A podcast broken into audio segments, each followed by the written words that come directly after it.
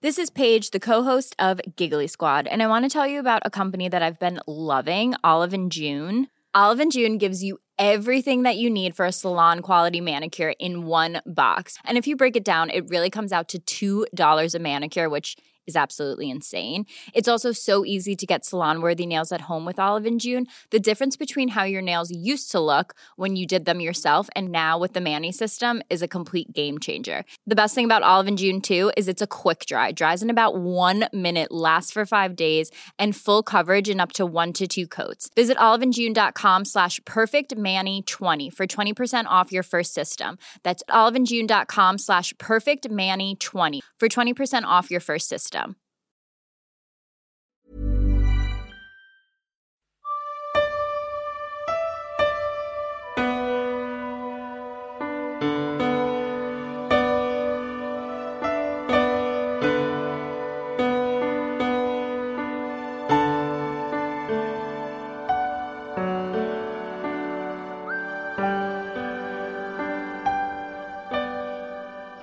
Hola, hola, perdón, perdón que me cuele así sin avisar. Ya sé que hoy no es día de coffee break, hoy no toca.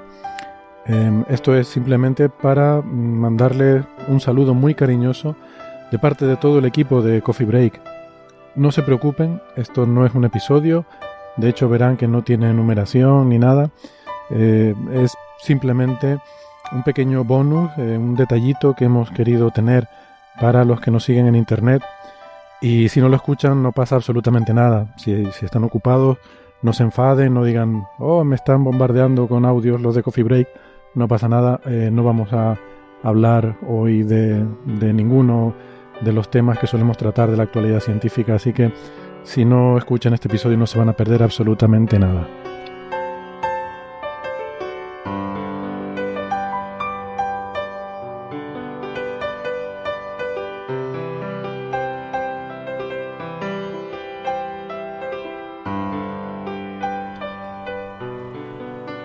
Hoy es día 24 de diciembre.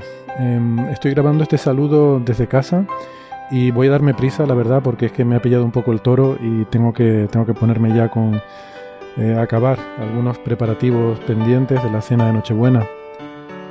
Pero habíamos pensado grabar algo hoy porque estos días pueden ser un, poco tostón, ¿verdad? Em, hoy y mañana está todo cerrado, no puedes irte a una cafetería ni al cine. Las radios están poniendo continuamente programación enlatada y las teles también.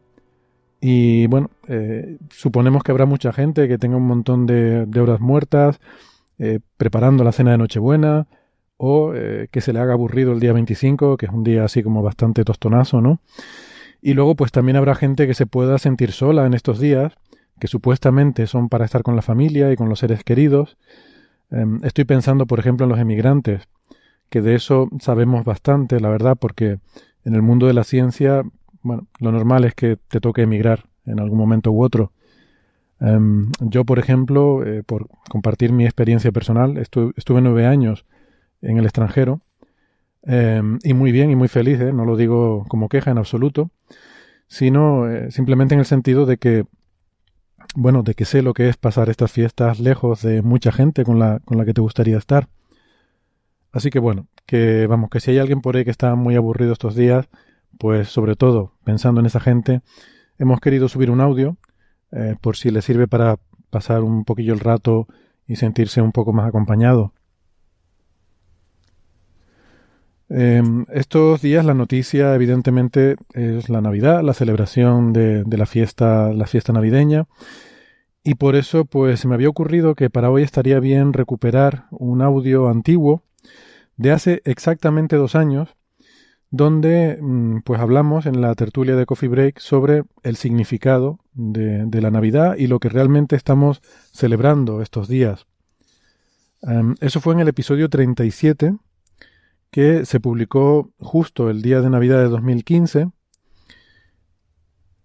Y bueno, la calidad del sonido es un poco ominosa, la verdad. Eh, ya se darán cuenta, en aquella época todavía usábamos medios muy caseros y no teníamos mucha experiencia en el asunto este de hacer podcast.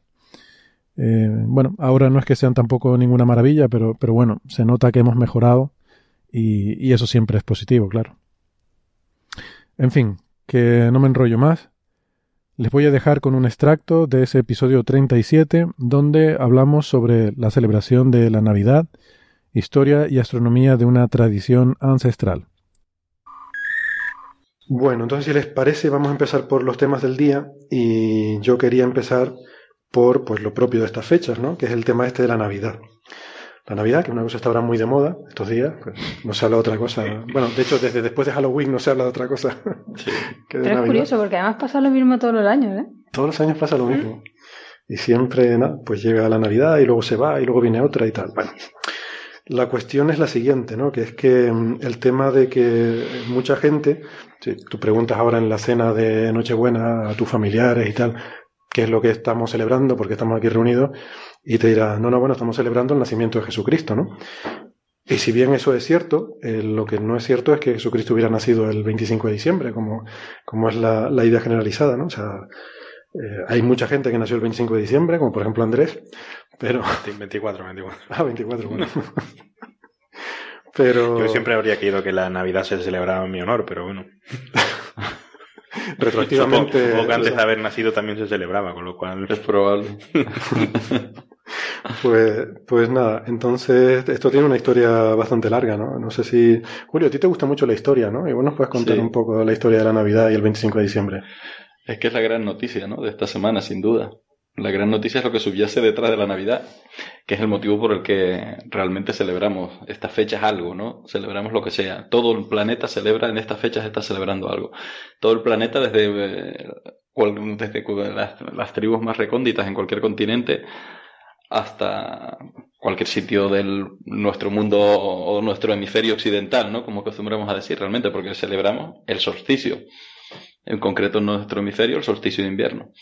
Y el solsticio de invierno en particular, todavía mucho, con mucha más potencia que, del, del, que el de verano, pues se celebra porque es el momento en el que el día, la longitud, el tiempo que dura el día, o sea, el tiempo que dura el periodo de sol frente al día de la noche, o sea, al revés, el tiempo que dura la noche es máximo, el tiempo que dura el día es mínimo.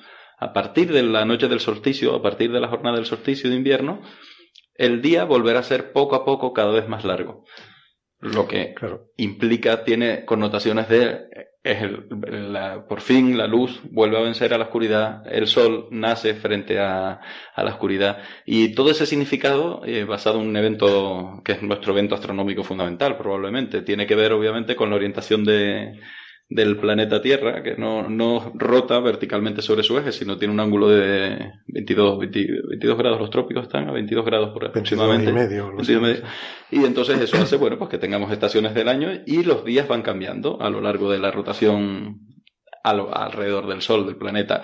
Es una figura geométrica un poco que se puede ver en cualquier, en Wikipedia o en cualquier página, ¿no? La, el dibujo, la, la, localización geométrica de la Tierra en su órbita y cómo se van generando las estaciones y cómo efectivamente los días van siendo más largos en verano y son más cortos en invierno y el límite en el que esa situación cambia pues son los solsticios. Mm. Y esto se celebra, esto se celebra desde la antigüedad. Hay evidencias que se celebra desde muy antiguo. Desde Pero fíjate que para nosotros esto nos parece algo simbólico, casi, o mm. decir, bueno, porque el solsticio, una alineación astronómica. No, es que no es una alineación astronómica, es que nosotros hoy en día tenemos calefacción, tenemos medios de producción industrializados, claro. pero las sociedades primitivas no tenían calefacción. Entonces en invierno hacía mucho frío. Muy buena reflexión. La gente se moría de frío, ¿vale? Entonces, claro, eh, tú estás pasando una época durísima y sabes que poco a poco va a llegar un momento en que esa época dura va a terminar, mm. la oscuridad y el frío van a poco a poco van a ir remitiendo y va a llegar una época mm, pues de más abundancia, de cosecha, de calor, donde ya se vive mejor, donde no tienes tanto miedo que se te mueran los niños. Por... Entonces, eh, o sea, es una cuestión vital, es una cuestión de pura supervivencia, ¿no? ¿En qué momento pasamos de esa etapa de oscuridad a la etapa de renacimiento del sol, de calor, de luz? Pues claro, hoy en día tenemos calendario y sabemos que tal día mm. mm termina el invierno y tal, pero antes eh, no había eh, esos conceptos, ¿no? Y era muy difícil eh, predecir en qué, en qué mm. época estaba cuando cambiaban. Y el solsticio es una forma muy sencilla y muy, muy inmediata de darte cuenta de cuándo eh, llegaba, o sea, hay un punto en el que tú ves que el sol, mm, hay muchas formas de medirlo, ¿no? Pero bueno, mm. tú, tú, puedes medir cuándo ocurre el solsticio, quizás la forma más fácil es ver dónde se pone el sol. El sol no se pone todos los días al mismo sitio, ¿no? Sino, según va avanzando el año, pues a medida que te va acercando el invierno, eh, en el hemisferio norte el sol se va poniendo cada vez más hacia el sur mm. y llega un momento en que se para, hay un día en el que ya no va más hacia el sur y empieza a ir otra vez hacia el norte, ¿no? Bueno, pues tú ese día sabes que es el solsticio. Y entonces a partir de ahí sabes que los días van a ser más largos, que van a ir aumentando las temperaturas y que si llegaste aquí dices, bueno, creo que voy a sobrevivir. bueno, queda el largo invierno por delante, pero efectivamente es el cambio de inflexión y, y además es que esa reflexión tuya es muy buena porque hemos Todas mis reflexiones son muy buenas, Julio. Todas, todas las casi siempre, ¿no? no, no, todas tus reflexiones son muy buenas. Pero esta me gusta mucho porque esta realmente eh, eh Claro, es que, es, fácil, es que hemos perdido el contacto con la naturaleza, la verdad, ¿no? Con el entorno. Porque ahora estamos familiarizados con lo que nos hace sobrevivir. Ya no nos hace sobrevivir que llegue la cosecha de primavera. ahora nos hace sobrevivir otras cosas. Y entonces estamos familiarizados pues, con otro tipo. Nos familiarizamos muy bien con la información. Somos probablemente más sociales que nunca. Y otro tipo de... Porque esa es nuestra supervivencia actual. Pero a mí me viene a la... Es que yo estos días he estado pensando sobre esto. Y entonces, una de las diferencias que nos separan de a nosotros de un señor de la antigüedad este concepto de interpretación de la realidad, del entorno en el que realmente estás integrado, el entorno natural en el que estás integrado y el concepto del tiempo. Porque a nosotros nos parece, parece que no somos capaces de recordar algo que pasó el año pasado. Pero sí, eh, en la, o sea, si tú dispones, el concepto de la, la parcela, la, unidad de tiempo ahora va como más rápido, tratamos de hacer más cosas. Si tu vida está estructurada de otra manera, tú tienes otra manera de medir el tiempo y entonces te es fácil observar, no es tan difícil pues, ver como el sol efectivamente hoy amaneció allí, detrás de aquella montaña, mañana ya amaneció un poquito donde está aquel árbol y al cabo de 20 días amanece más al sur y hay un día que deja de caminar hacia el sur y vuelve hacia el norte. Y encima eso evidentemente coincide con que los días van a ser más largos, etcétera. Entonces ese tipo de conexión con tu entorno en el que vives es nuestro gran evento, el solsticio, junto con el día, noche y las fases de la luna, probablemente son los tres grandes eventos astronómicos en los que la humanidad, que nos afectan como seres humanos, ¿no? Y, bueno, y ese es el motivo porque realmente celebramos. A partir de ahí, desde la antigüedad, pues todas las culturas han tenido que asociar una fiesta importante y un folclore asociado. gran parte del folclore más bonito de nuestro planeta en todas las culturas está asociado a esta fiesta.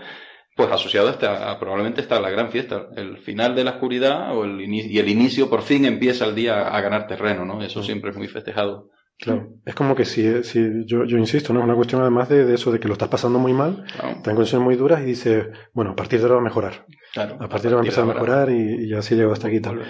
Claro, el, el, otro, el extremo opuesto, digamos, sería el solsticio de verano, mm. eh, para nosotros en el hemisferio norte, que, pues, por ejemplo, tenemos la tradición en España de las hogueras de San Juan, mm. que es también una celebración pagana que se remonta a miles de años, claro. eh, de, que también es un festejo que tiene que ver con el sol, ¿no? Con que eh, pues eso, llegas al, al, momento en el que es la culminación de, del imperio del sol, es el día más largo, es el día donde eh, tienes más eh, horas de luz en todo, en todo el año y sabes que bueno, que ya a partir de ahí, ahora, a partir de ahora va a ir yendo a peor la cosa y, y a ver si llegas a diciembre, ¿no? A ver si llegas a diciembre, sí. Así que, a mí me, no sé, a mí me gusta mucho, me gusta mucho este tema y además da para muchísimo, ¿eh? No, de todas formas hay otra historia astronómica que hay que contar sobre esto, porque el solsticio, fue hace unos cuantos días. O sea, el solsticio ocurre entre el 21 y el 22 de diciembre. Eh, entonces, ¿qué pasa? ¿Que los antiguos no sabían exactamente cuándo era y tal? Pues no, el asunto no es ese, sino que el, el, o sea, ha ido cambiando con el paso del tiempo. O sea, el 24 25 de diciembre era el solsticio hace 2000 años. Claro. Que es cuando todas estas cosas se... Que es cuando los romanos les daba por hacer calendarios. Sí, exactamente, ¿no? el calendario juliano, ¿no? Y después hay una modificación posterior, que es el calendario gregoriano, a partir del siglo XVI, creo que es a partir del, del, calendario gregoriano que corrige los desfases y los errores que tenía el calendario juliano de ajuste y meten añaden 10 días ¿no? adicionales y entonces se terminan rodando. Además está muy, está muy bien porque ahora hemos, eh, hemos un poco descrito la parte más relacionada con el propio solsticio, pero luego la parte cultural asociada a todo esto, la parte propia de la Navidad, Claro, el cómo pero, se... Pero, antes que vayamos a eso, sí. yo, eh, yo, quería mencionar el tema de que la, la, posición del solsticio ha ido cambiando porque hay una cosa que se llama precesión. Ah, muy bien. Que es que la, claro, la rotación de la Tierra no claro. es eh, no, el, eje, el, eje, de la Tierra no está fijo, sino que va girando, ¿no? Eh, y esto siempre, cuando estudiábamos en la carrera, nos ponían el ejemplo de lo que en Canarias llamamos un trompo. Exactamente. Que en la península lo llaman una peonza, y yo en otras partes del mundo no sé cómo lo llamarán, pero es ese juguete que tiran los niños, que se queda dando vueltas, ¿no? En rotación. En rotación. Y que ahora está muy de moda otra vez, por cierto. Al menos aquí en Canarias está súper de moda. Se ha vuelto a poner de moda. Pero ahora no son de madera, son de, plástico de colores. Ahora son unos nuevos de colores que hay, sí. Y esto es lo que. Eh, ahora los carros son los de madera. Ahora probablemente los carros son los de madera. No, no te creas, algunos de estos de colores valen hasta 30 euros. ¿eh? Sí, sí. sí, sí. Y eso, ¿no? Que cuando tú tiras uno de estos bichos, eh, te das cuenta a veces de que si quedó muy inclinado, el eje de rotación, ves que ese eje va girando lentamente, ¿no? Sobre, sobre sí mismo. Y la Tierra hace eso también, su eje va girando y gira con un periodo de 10.000 años que lo se llama la precesión de los equinoccios, que me parece un nombre absurdo porque precesa todo.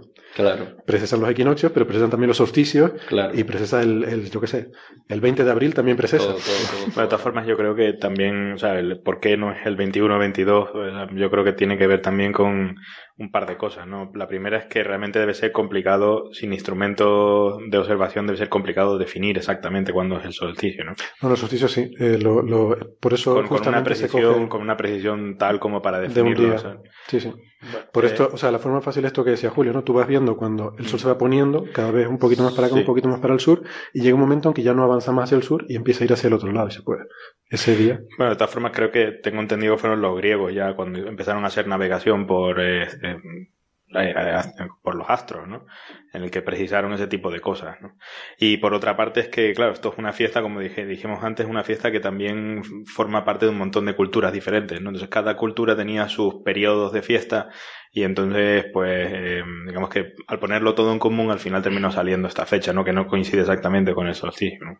No, pero sí coincide con el solsticio de hace dos mil años. Sí. Que es cuando los romanos, esto viene de la época romana. El, o sea, el, lo de poner la Navidad el 25 de diciembre eh, probablemente se atribuye a Constantino, que fue el primer emperador cristiano eh, del Imperio Romano. Del Imperio Romano, que fue en el, bueno, en el siglo IV. Y, y, desde el, pues eso, el primer registro es del año 336 que se celebrara la Navidad el 25 de diciembre, ¿no? Pero es que en esa época era el 25, mm. era el día 25. Y es por esto, por la precesión de los equinoccios, que hace que vaya cambiando. A lo largo de 10.000 años, el solsticio irá pasando por todos los días del año, ¿no?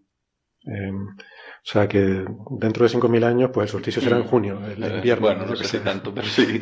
Lo cierto es que, además, es, es, que es muy, un tema muy bonito. O sea, ahora, ahora mismo, perdona, la estrella polar, ahora mismo la estrella polar, pero dentro de 500 años, claro, 1.000 años no lo será. No lo será. Porque el eje de rotación de la Tierra apunta hacia la estrella polar, pero ese eje claro, está girando. Lo cual es una casualidad. Pero coincide, sí, en el hemisferio sur no hay una estrella polar, por ejemplo. No hay una estrella polar. No hay una estrella justo en el polo, en el de rotación, sí. Está la Cruz del Sur. Está la Cruz del Sur ahí cerquita. Pero que eso también cambiará según vaya girando el eje de la Tierra claro. a lo largo de esos 10.000 años que tarda. Yo iba a comentar que es un tema muy bonito porque además, por ejemplo, aquí en el instituto que tenemos un grupo bueno, liderado ¿no? por Juan Antonio Belmonte, de gente que hace astronomía, ¿no? Es uno de los temas recurrentes. Cada vez que buscan cualquier, ellos trabajan con los arqueólogos, en la, la primero que tienen que hacer al buscar cualquier yacimiento de cualquier época de la antigüedad, o sea, una de las orientaciones básicas que se busca es la solsticiar, o sea, a ver si esto se orienta y muchísimos templos, Juan Antonio ha trabajado mucho en, en el Antiguo Egipto y hemos asistido a conferencias interesantísimas de él, ¿no? Y, y no es una, es una orientación pues relativamente típica, orientar, orientar un templo de tal manera que la luz alcance el altar, por ejemplo, solamente en ese día del solsticio o en alguno de los solsticios ese tipo de orientaciones, claro, están muy a la mano. O sea, que efectivamente es un, un evento que nos ha marcado a la humanidad desde, desde el comienzo. Aparte porque hay que establecer un calendario, ¿no? Tú tienes que saber cuándo tienes que sembrar, cuándo tienes que cosechar, y para eso tienes que saber cuándo va a llover, los egipcios, pues cuándo se va a inundar el Nilo. Todo eso, ¿cómo lo sabes? Pues usa las estrellas. Porque claro, antes no, insisto, no había un calendario como tenemos ahora, ahora es muy fácil. Pero si tú no tienes eso, pues la gente usaba, porque sabes que pues cuando es el orto helíaco de Sirio, no sé qué, pues sabes que no sé cuánto tiempo después mmm, vienen las inundaciones del Nilo. Tú sabes que cuando sale la constelación de Acuario, no sé qué, después es otoño y ahí va a llover, y entonces cuando tienes tus cosechas... O a los 20 días es cuando hay que sembrar el no sé cuánto. Exactamente. y, y 30 días después de la ocultación de no sé quién, te, te toca hacer recogerlo, sí, sí. Claro, entonces yo estaba pensando, además se me ocurrió mientras pensaba en todo esto, que quizás de ahí viene la idea de que las estrellas pueden predecir cosas. Porque los antiguos, insisto, al no tener un calendario y tal, usaban las estrellas para decir, bueno, cuando pasa esto en el cielo, sé que luego va a llover, luego va a ser la estación seca, luego va a ser tal, ¿no? Y a lo mejor de ahí la cosa se fue extrapolando hasta que la gente pensara, pues que Las estrellas podían predecir lo que te va a pasar en la vida, o si te iba a tocar la lotería, o si te ibas a partir un brazo. Y... Sí, en el fondo te están marcando los ritmos de la vida, sí, de alguna manera. ¿Por qué no pensar que te marcan otros designios? Pues no, no lo sé, no he leído nada sobre eso. Sí, pero sí puede, pues, bueno, tiene lógico, hombre, partiendo de la base de que la gente ya necesita eh, o sea, las preguntas existenciales, esto se lleva muy mal, lo llevamos muy mal como la humanidad. Esa angustia existencial, el de dónde vamos y a dónde venimos, no solo como coffee break, sino como humanidad, se lleva mal. y entonces, pues, eh, la gente ya tiene esa necesidad de andar buscando respuestas. Entonces, ¿y por qué no? Claro, si los astros nos dicen cuándo tenemos que sembrar, cuándo tenemos que recoger, cuándo va a llover y cuándo no, ¿por qué no nos van a decir? Es que además predicen cosas, ¿no? O sea, predicen, pues eso, ¿no? Pasa el solsticio, pues ya predicen que a partir de ahora va a ir haciendo más calor. supongo que estas cosas se transmiten de una, con una tradición oral, no científica, ¿no? Sino dice, cuando tú veas, eh, yo qué sé, el, el, acuario en el cielo, pues es que no sé qué, ¿no? Y, mm. y, transmitido de esa forma, por lo mejor da una sensación de que esas cosas que pasan en el cielo están controlando, o sea, lo de confundir causalidad y correlación, ¿no? Hay una correlación entre que sale Orión y que es otoño. Claro. Pues lo confundes con que hay una causalidad. Si sale Orión, llega el otoño, ¿no? Claro. No sé. Eh, es, curioso. Es muy bien, muy, muy bien. Además, y luego, claro, la componente llevada a nuestra cultura actual, ¿no? A las navidades, lo que tenemos ahora. Mucho de cuya simbología, por cierto, viene directamente del paganismo, por supuesto. O sea, parte de la simbología, porque una de las cosas que han hecho siempre muy bien las religiones, y la católica no es ninguna excepción, diría yo más bien que es bastante aventajada en eso, es asumir las costumbres eh, imperantes en la zona o asumir fiestas o asumir sobre todo el folclore reinante de integrarlo, darle un significado propio dentro del mensaje que pretende transmitir con la religión. Eso te facilita mucho el mensaje, eso facilita mucho la transmisión del mensaje que estás, que estás contando, porque ya lo hace sobre una base, un sustrato en el que, es primero que sabes que funciona y que después es conocido. Entonces eso bueno, también lo hacían los romanos. Eso, es universal, ¿eh? Pero es bastante universal. Por eso digo que es constante, es común a todas las religiones. No solo eso, no solo los, los, en el tiempo, sino también en el espacio. O sea, se roban los lugares de culto. O sea, si yo invado una cultura que tenía un cierto culto en este templo, pues yo en ese templo voy a hacer ahora mi religión en la que van a ir a... Total, ya tienen la costumbre de ir ahí a rezar, pues ahora que en vez de rezar a su Dios, rezan al mío. Claro, cambia la simbología exterior más básica, pero el lugar sí. Además el lugar coge cierto eh, bueno, además muchos de los cuales, que de hecho el lugar coge, digo, cierto mm, a lo de sacritud, ¿no? ya un lugar si es sagrado, si era sagrado para otra religión, eh, en el fondo es un lugar sagrado y esa, esa sacramentalización de los lugares sí es verdad que se respeta. Y además... Si vas a Roma, por ejemplo, además ahí se ve de forma muy, muy patente, ¿no? Algunas vienen desde la antigüedad, ¿no? De, en, en Roma es increíble. Antonio del Monte hablando de, de Cartagena, eh, una ciudad que conocía bien también no hace mucho en una conferencia, y hablaban de, claro, templos que se habían superpuesto con una cultura detrás de otra y lugares que ya venían desde el paleolítico, yo no me acuerdo si dijo desde el neolítico ya con cierta connotación sacramental, ¿no? Y se había conservado, la connotación se había ido heredando con culturas sucesivas. En, Roma que es increíble, yo, he estado un par de veces y, es súper fascinante, ¿no? Porque Roma es una ciudad que está construida sobre la Roma antigua, que está construida sobre la Roma anterior, ¿no? Porque se abandonó, aquello quedó, pues, quedó enterrado y tal y se volvió a hacer encima, ¿no? Y hay, hay una iglesia en particular que a mí me llama mucho la atención que se llama como la iglesia de San... Ah, no me acuerdo, lo, lo pondré en la página web. Pero a mí me llama mucho la atención porque es una iglesia católica que está construida sobre una iglesia pagana, que todavía está conservada y tú la puedes visitar, o sea, está, se, usa, o sea, la iglesia católica, está la gente ahí, la usa para hacer su, eh, hacen allí su misa y tal, y, y, entonces hay una visita que te bajan por unas escaleras y puedes visitar en el sótano, hay una iglesia, o sea, no, hay, hay primero una eh, del Renacimiento sobre una medieval, la cual está a su vez sobre una tercera iglesia que está todavía más abajo, que es pagana de adoración a Mitra y no sé qué cosa. O sea, es, increíble. como, humanidad somos fantásticos. La última abajo es una especie de cueva, básicamente, ¿no? Y, y, además están muy estudiados los ritos que hacían allí, ¿no? Las iniciaciones y tal. Es muy, es muy impresionante, ¿no? Cuando te cuentan las cosas ahí. O sea, hay tres lugares de culto construidos uno encima de otro. Eh, así directamente, ¿no? que representa muy bien eso, ¿no? De que tú llegas y pues pones tu, tu lugar de culto encima donde estaba el anterior, ¿no? Es muy, muy espectacular. Y claro, y esto de mm, eh, justamente como eh, ceremonia de adoración al solsticio, mm. los romanos tenían la, la, tenían las Saturnalias, que eran unos días antes, pero sobre todo tenían, yo no sé decir esto en latín, no sé si, los dies natalis solis invicti, que es el día de nacimiento del sol invicto. claro, es que, es que, es todo igual. Literalmente. Y, la asociación del sol con Jesucristo o con el Mesías o con, o con cualquier divinidad es inmediata. O sea, es evidente que es nuestra gran divinidad, es nuestra fuente de vida y nace, y nace justo en esa fecha. Entonces da igual donde hubiera nacido Jesucristo, que parece que probablemente fue en primavera, coincidiendo con la Pascua, con la probablemente parece haber coincidido con la y esto sí sería una coincidencia con la, bueno, a saber las coincidencias, con la Pascua, con la Pascua judía, ¿no? Pero independientemente de donde hubiera nacido, pues llegó el emperador Constantino y decidió que, mejor que ponerlo, pues hacerlo vincular con ese nacimiento, porque era una manera de elevar todavía la divinidad de la, de, la figura, ¿no? De Jesucristo.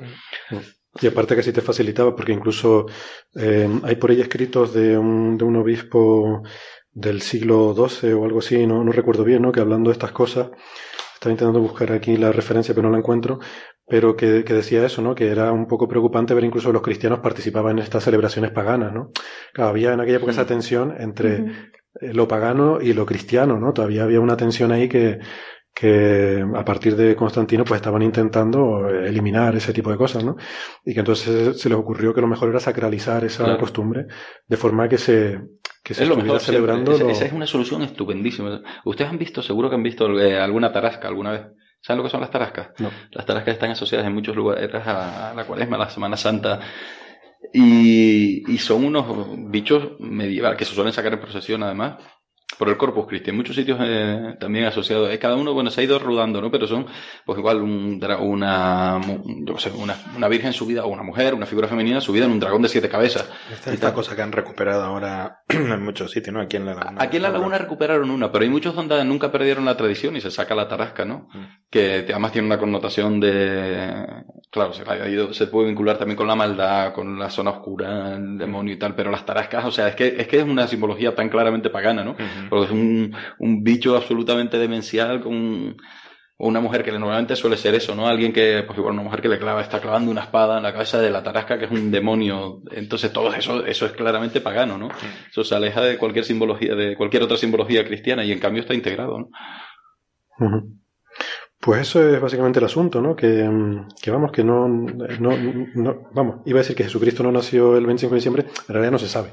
En realidad no se sabe, porque la Pascua eh, judía también da la casualidad de que coincide con el equinoccio, hasta el punto que se fija con la luna posterior al equinoccio.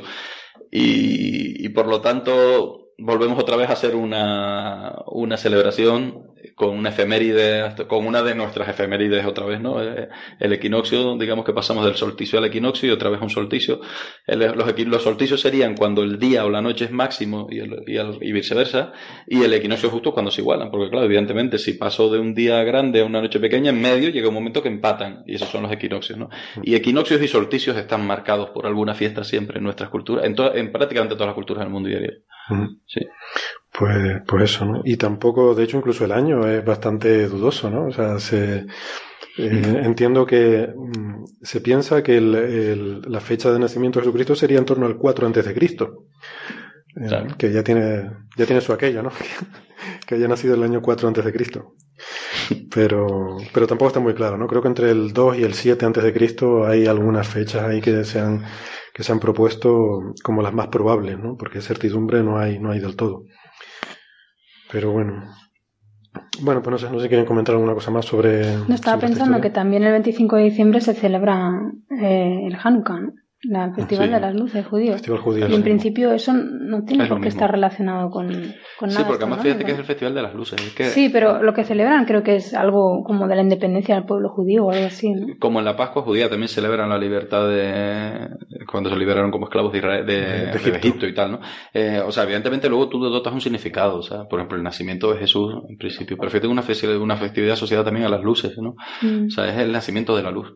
Hay unas tradiciones semipaganas cristianas en los países escandinavos. Se celebra Santa Lucía, que no sé si es el 20 de diciembre, también está en torno al solsticio y que es muy bonito, ¿no? Porque se representa con las mujeres con, iluminación en la cabeza, una especie de, de diademas de velas y tal. Es muy, tiene una simbología también relacionada siempre con el nacimiento de la luz, cuando por fin la luz va a empezar a ganar a la oscuridad, que hasta ahora veníamos perdiendo, ¿no? Si somos del lado de la luz, que eso no lo tenemos tan claro. Hombre, en astrofísica somos muy fans de la luz. somos muy fans de la luz. Y los físicos solares, no te digo, esto del sol, adorar la divinidad, eso es una pena que se haya perdido. Normalmente, todas las cosas, eh, ¿sabes? Todo lo que hay en la eh, contraposición del bien y del mal, el mal es mucho más atractivo siempre. Siempre, está clarísimo. O sea, Star Wars es el ejemplo paradigmático de eso, ¿no? La oscuridad. La música. Bueno, pero es que Star Wars está mal contada. Yo creo que en Star Wars los buenos son los del Imperio y luego hay unos terroristas rebeldes que, hombre, claro, si ellos cuentan la historia, claramente la historia está contada por el lado de, tal, y al final no dudo que se hicieran buenos, Pero ahí hay una ley y un orden, y de repente hay unos elementos antisistema que a base de atentados, que llegaron a reventar una estación espacial con miles de personas dentro, que no solo soldados, ¿eh? que allí había cocineros, que allí había limpiadores. Que iba a sacar la palabra fascista, pero, pero eso no hubiera perdido directamente la conversación. Eso, ese orden establecido también pasó en el eh, siglo XX en Europa. Bueno, bueno, era un orden. Oye, yo no, digo que no tal, pero pues esto refleja mucho lo que estamos hablando de Roma. Eh, quizás refleja mucho la, caída del Imperio Romano, yo pensando. ¿no? el tema exactamente lo mismo, claro. el, tema este de Star Wars, ¿no? O sea, es la República que se convierte en un imperio porque llega una figura así muy carismática en momentos así un poco turbulentos, ¿no? Surge una figura carismática que populista que se hace con el con el control del Senado y acaba convirtiéndose en un dictador. Sí, es casi la típica. O sea, casi todos los imperios siempre han estado. O sea, tiene una evolución que es muy clavada, ¿no? O sea, ya, pero este es ficcional. ¿Eh? Este es ficcional. No, pero bueno, en, general, en general, incluso en la historia. alguien, ¿no? sí, en la historia o, ficcional, ¿no? O sea, tienen una época de, de resurgimiento brutal en la que pues incluso científicamente son muy avanzados y no sé qué historia, y después llega un momento de introspección en lo cual, bueno, supongo que llega un momento en que hay alguien que quiere controlarlo todo, ¿no? Y empiezan, se van de golpe hacia una época de oscura, ¿no? me encanta esa palabra, decadencia. Es que la palabra en sí ya te deprime, ¿no? Sí. La decadencia. Pero fíjate que, yo, o sea, yo sé que, por ejemplo, Asimov, cuando habla de su, en su, sus libros sobre la fundación, ¿no? Fundación Imperio y tal, él reconoce abiertamente que está todo inspirado en la historia del Imperio Romano, ¿no? En el declive, o sea, en el ascenso y declive del Imperio Romano, ¿no? Eso está reflejado en el Imperio Galáctico y luego el, el, el declive, las fundaciones y tal. Pero ahora acabo de caer, yo no sé si George Lucas ha admitido alguna vez mm, algún tipo de inspiración en ese sentido, pero yo lo veo como muy obvio. No, yo creo que sí que ha admitido, ha admitido no sé exactamente, pero yo recuerdo haber leído que Lucas había metido inspiración en cosas pasadas, ¿no? no sé exactamente, sí, bueno, y la historia y tal, pero no sé exactamente, no recuerdo exactamente en qué, ¿no? Es imposible, de todas maneras, no puedes escribir nada sin tener tus referencias, ¿no? O sea, que hay una cosa... No sé, pero es que la, o sea, la historia del emperador, ahora que caigo, me, parece mucho la de Julio César, ¿no? Pero, pero bueno. Bueno, también era que Julio César era un general, no sé qué, mientras que este era un, político. Político, Bueno parece más difícil. En fin. Pues, pues, supongo que el equivalente hoy en día sería que fuera una estrella del deporte, la que tuviera un ascenso rápido al poder. Y, no, me imagino un político hoy en día llegando a una situación así. Pero bueno. Em, por cierto, ¿ya han ido a verla, la de Star Wars? No. ¿Sin spoilers? No. Vale. Pues, pues nada, ya la comentaremos otro día. Bien, pues este ha sido nuestro pequeño bonus de hoy. Em, espero que les haya resultado interesante si, no conocían esta historia. Igual es un buen tema de conversación para sacar hoy en la mesa de Nochebuena, eh, por variar un poco. Y con esto me despido, que tengo todavía cosas que preparar. Les deseamos de corazón, eh, insisto, todo el equipo, que tengan una feliz Navidad, sean las circunstancias que sean. Y, por supuesto, siendo físico solar, no puedo sino despedirme deseándoles feliz dies natalis solis invicti. Nos escuchamos pronto en el próximo episodio de Coffee Break. Adiós.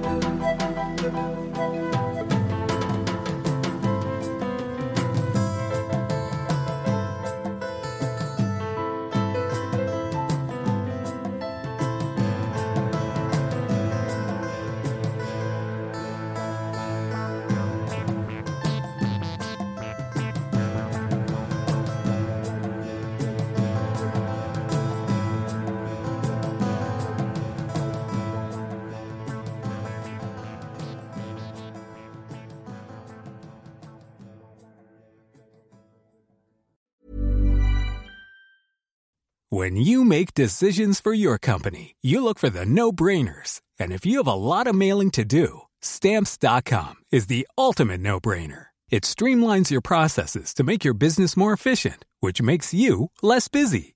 Mail checks, invoices, legal documents, and everything you need to keep your business running with stamps.com.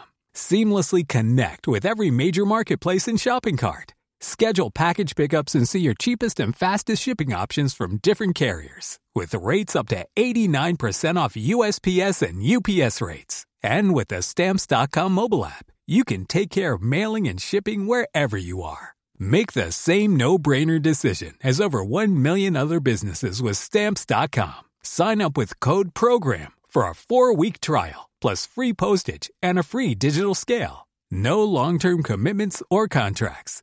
That's stamps.com. Code program.